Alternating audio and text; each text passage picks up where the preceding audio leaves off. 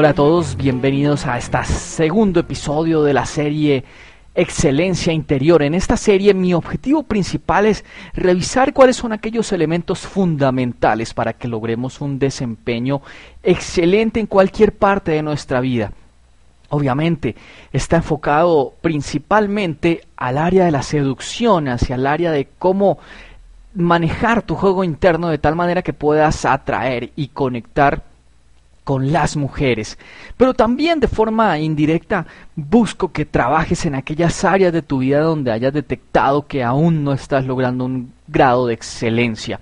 Para mí el juego interior básicamente consiste en lograr la excelencia en la mayor cantidad de dimensiones posibles.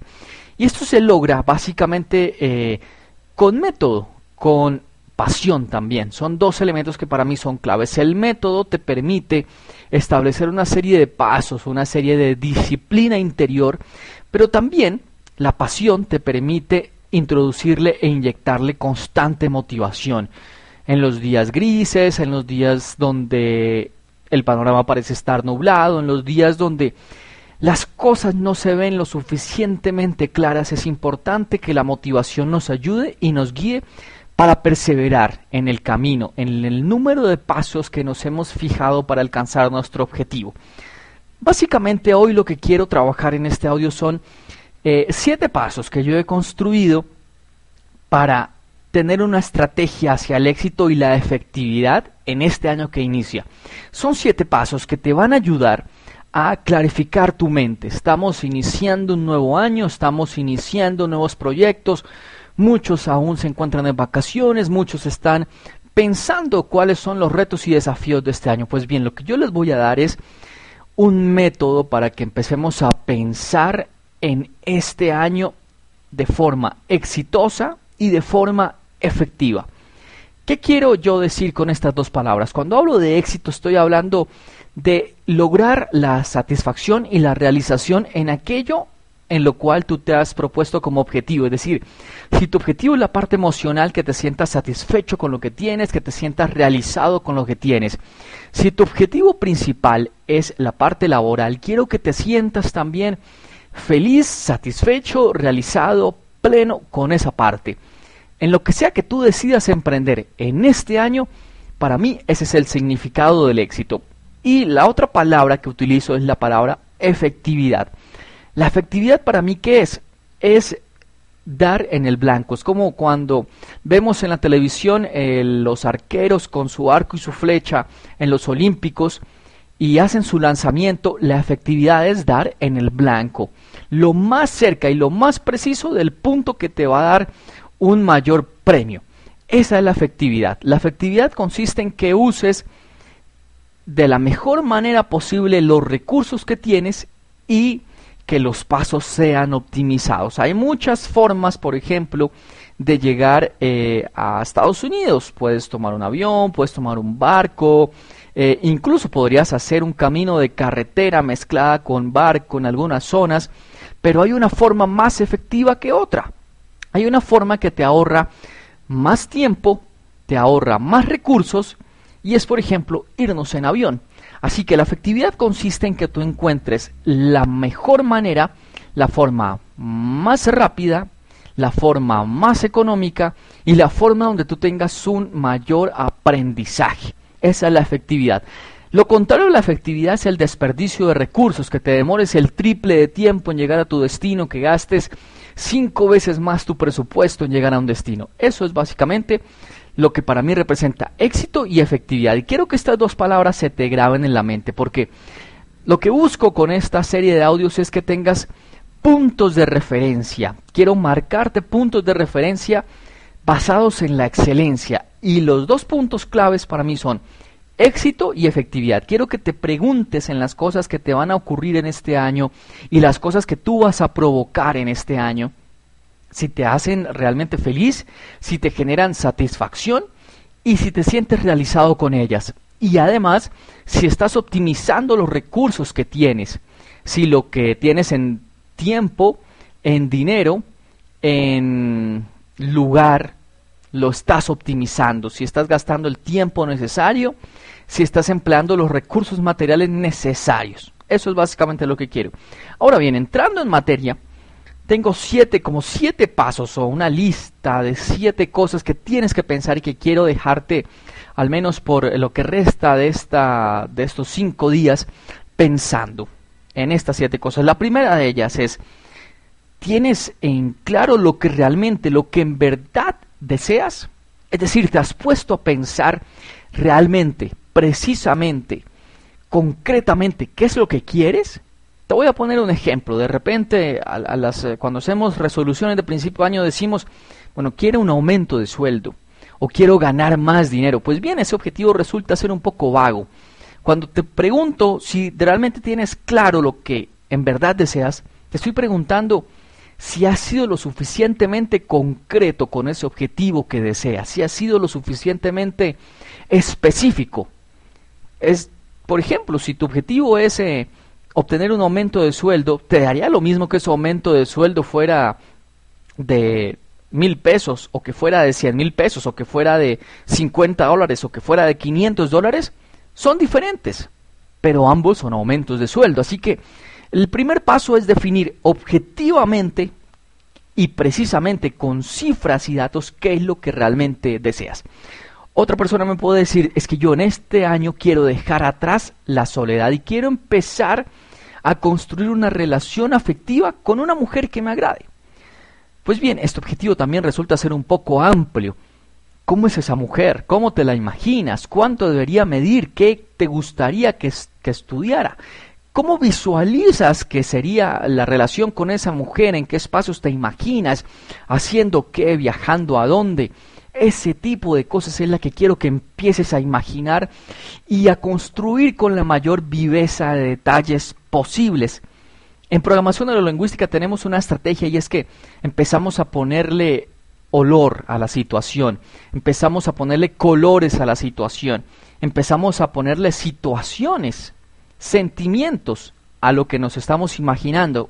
Por ejemplo, si te deseas comprometer con una mujer, empezar una relación con una mujer, una relación afectiva, deberías pensar en qué lugar te gustaría conocerla, a dónde te gustaría salir con ella, cómo se vería ella, qué ropa usaría, eventualmente si empiezas a salir con ella eh, y cumplen meses, eh, ¿cómo lo celebrarían? Ese tipo de cosas.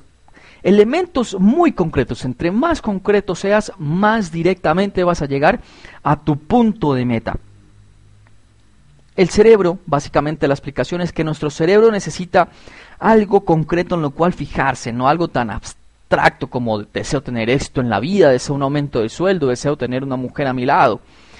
Tu cerebro, cuando tú le proporciones esta serie de datos concretos y específicos, hará un mapa de criterios para cuando estés cerca de lo que deseas. Es decir, tu cerebro va a empezar a crear una serie de alternativas, una serie de sensores para que cuando te empieces a acercar a tu objetivo, empieces a sentir como una alarma, como un llamado que te dice, oye, ya te estás acercando, un sensor. Como esos sensores de parqueo que te van avisando cuando estás cerca de pegarle a un carro ese sensor de objetivos y de metas te va a indicar cuando te estás acercando a lograr la meta que te has planteado. Segundo punto, ¿acaso tu enfoque necesita más enfoque? Con esto quiero decir que al principio del año, cuando terminamos año, cuando decidimos que nuestra vida va a comenzar el día de hoy, como te eh, mostré en el eh, audio anterior, a veces nos planteamos demasiadas metas y llenamos hojas o empezamos a disparar para muchísimos lados.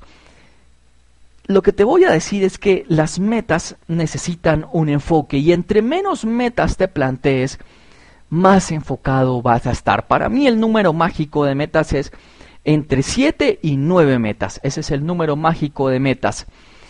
Es el número que te va a permitir enfocarte en la dirección adecuada. Si tienes 20 metas, metas muy pequeñitas, metas parciales, agrúpalas o aglutíralas en metas mayores, en metas que sobre todo yo a mí me gusta pensarlo un poco en áreas, ¿no? Para, en, el área física ¿qué necesitas, en el área emocional ¿qué necesitas, en el área financiera ¿qué necesitas, en el área espiritual ¿qué necesitas, y así vas recorriendo las áreas que tú identifiques en tu vida y por cada área te vas proponiendo un objetivo. Pocos objetivos, pero mucho más enfoque en estos objetivos. Tercer punto. ¿Has examinado tu desempeño del año anterior? Es decir, te has puesto a pensar qué es lo que lograste. A veces de repente nos damos un poco duro cuando iniciamos el año y decimos el año pasado fue un fracaso, el año pasado no conseguí lo que quería, llevo cuatro o cinco años estancado. Ok, no nos demos tan duro, creo que ese es el principio, el primer principio. Tratemos un poco con justicia y yo creo que si te pones a pensar, vas a encontrar cosas que el año anterior lograste. Cosas pequeñas, medianas, grandes, has logrado cosas. De repente dices, ok, obtuve un ascenso de sueldo, un ascenso salarial, pero aún sigo sin tener a la mujer que yo quiero. Pero bien, enfócate en que has tenido un logro. No te enfoques, o, bueno, es, bueno enfocarse en aquellas cosas que no has logrado, pero no descuides aquellas cosas que has logrado. Si tu historia es como la que te he contado, que has tenido un excelente año financieramente hablando, Felicítate por ello y date la oportunidad de ver que eres una persona exitosa en una dimensión. Y enfócate en este año que comienza en la siguiente dimensión, pero no sientas que por haber eh, perdido o no haber logrado una meta, has perdido el año. Por una materia no vas a perder el año al menos desde el enfoque que yo manejo. Si has logrado tener ciertos avances, valóralos, estímalos, considérate un triunfador, mm, digamos, que eso te sirva para retocar un poco tu autoestima si está un poco floja y enfócate en pensar en aquellas áreas en las cuales no lograste tus metas, en examinar qué fue lo que pasó. ¿Fue falta de motivación?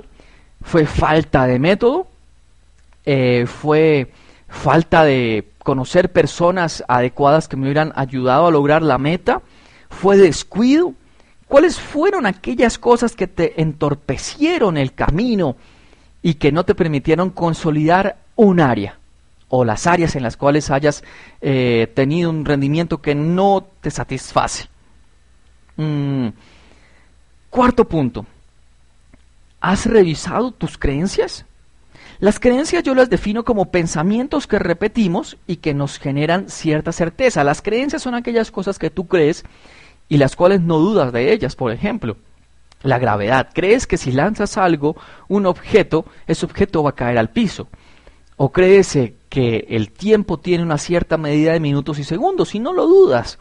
Sin embargo, ¿has revisado o has examinado cómo esas creencias están ayudando o entorpeciendo tu labor? Por ejemplo, si crees que no vales nada, es una creencia que te va a entorpecer la relación y conexión con las mujeres. Si crees que eres una persona que por su aspecto físico no logrará atraer a una mujer, esa creencia va a entorpecer tu vida, va a entorpecer tu vida afectiva. Si crees que lo que has estudiado, tu profesión, no merece un muy buen salario y que solamente los buenos salarios están destinados a ingenieros, médicos, arquitectos o abogados, es una creencia que te está limitando. Así que empieza a repasar y a cuestionar tus creencias. Y esto no es simplemente un trabajo que te estoy eh, sugiriendo para mientras escuchas este audio, sino que es son como pequeños signos de alerta que te voy dando cada vez que hables contigo mismo, cada vez que te conectes contigo mismo y examines tu vida. Quinto punto, ¿has establecido un plan de aprendizaje? Es decir, ¿has establecido la forma en que vas a recorrer tu camino?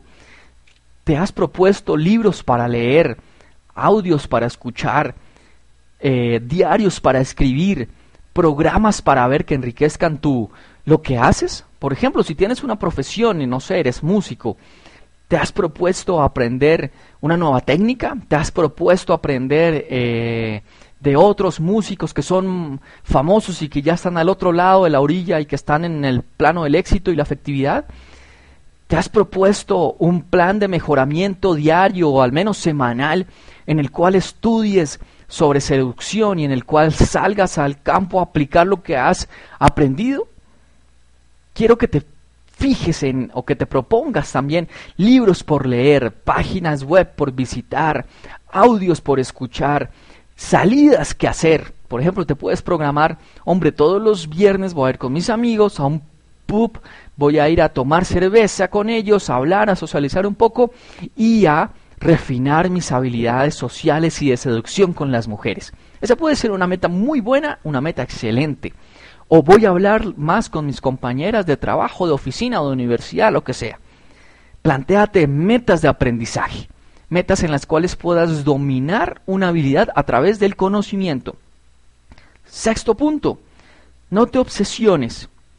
Lucha con pasión, pero disfruta el camino. A veces nos proponemos metas y pensamos que solamente vamos a ser felices cuando la logremos. Entonces muchos hombres dicen, hombre, yo soy una persona infeliz y deprimida porque no tengo una relación de pareja. Mi propósito este año es tener una relación de pareja. Y mientras no la tienen, se sienten tristes, deprimidos, frustrados.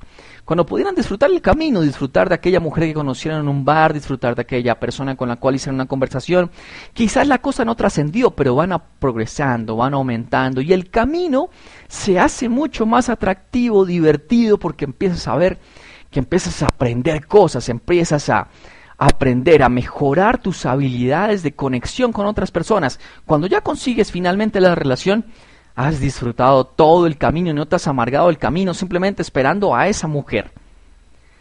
En seducción, lo importante no es al fin y al cabo tener una mujer concreta al frente, sino disfrutar el camino en el cual vamos aprendiendo, optimizando, vamos saliendo con una, quizá la relación no funcionó, con otra, quizás eh, eh, tenía novio, pero bueno, conseguimos una, una amiga con la cual incluso podemos salir e incluso puede ayudarnos a, aumentar nuestro valor social.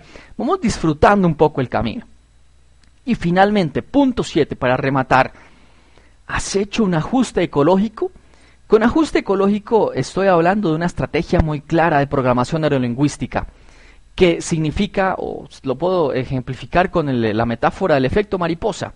Dice la metáfora del efecto mariposa que mientras una mariposa bate sus alas, en África un árbol en el Amazonas se cae. O sea, el efecto de la mariposa es un efecto que aunque sutil, se siente en todo el mundo. Entonces, al principio del año hablamos de tomar decisiones, decisiones importantes, de adquirir ciertos hábitos, dejar otros, empezar a comportarnos de cierta manera y abandonar otras formas de comportarnos.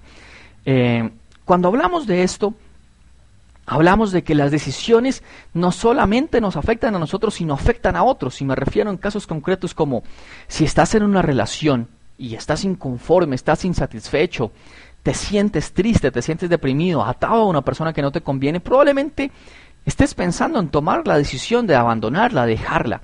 Tienes que pensar en cómo tus decisiones afectan a otros y cómo es posible comunicar tus decisiones de una manera eficaz a otras personas. Piensa en lo siguiente, no es posible complacer a todos. A veces muchas personas veo que van por el camino de la vida sin, sin avanzar, porque buscan complacer a todos, hacer feliz a la mamá, al papá, a la novia, a la esposa, a los compañeros de trabajo y se vuelven complacientes. Así que la primera, una de las primeras creencias claves es es imposible complacer a todos y las decisiones y resoluciones que tomes en tu vida van a alegrar a unos y entristecer y generar envidia, rencor, animalversión, rabia en otros. Tienes que pensar en eso y manejar ello. Hay algunas personas que simplemente llegan al éxito pero caen porque se dan cuenta que generaron envidias y entonces empiezan a tratar de complacer a todo el mundo y al intentar hacerlo empiezan a frenarse en el camino. Así que piensa en qué personas se van a ver afectadas de una u otra manera y piensa en lidiar con ello. Lidiar con las personas que van a decir, oye, excelente, muy bien, lo has logrado. Y lidiar con aquellas personas que dicen, hmm, este es un levantado, este ahora quién se cree, este es un miserable, este nunca dejará de ser un, bueno, lo que sea. Piensa cómo vas a afrontar eso y cómo vas a vivir con las personas que son amigas de tu cambio y enemigas de tu, de tu cambio. Ok, hoy voy a dejar acá y la próxima, nuestro próximo audio vamos a trabajar en 10 principios de el éxito y la afectividad. 10 principios que te van a ayudar con tu juego interno. Cuando manejamos juego interno, la seducción es simplemente inevitable. Que comience la cacería, soy Naxos, recuerda visitar mi web eh, naxoseducción.blogspot.com. Que comience la cacería y hasta la próxima.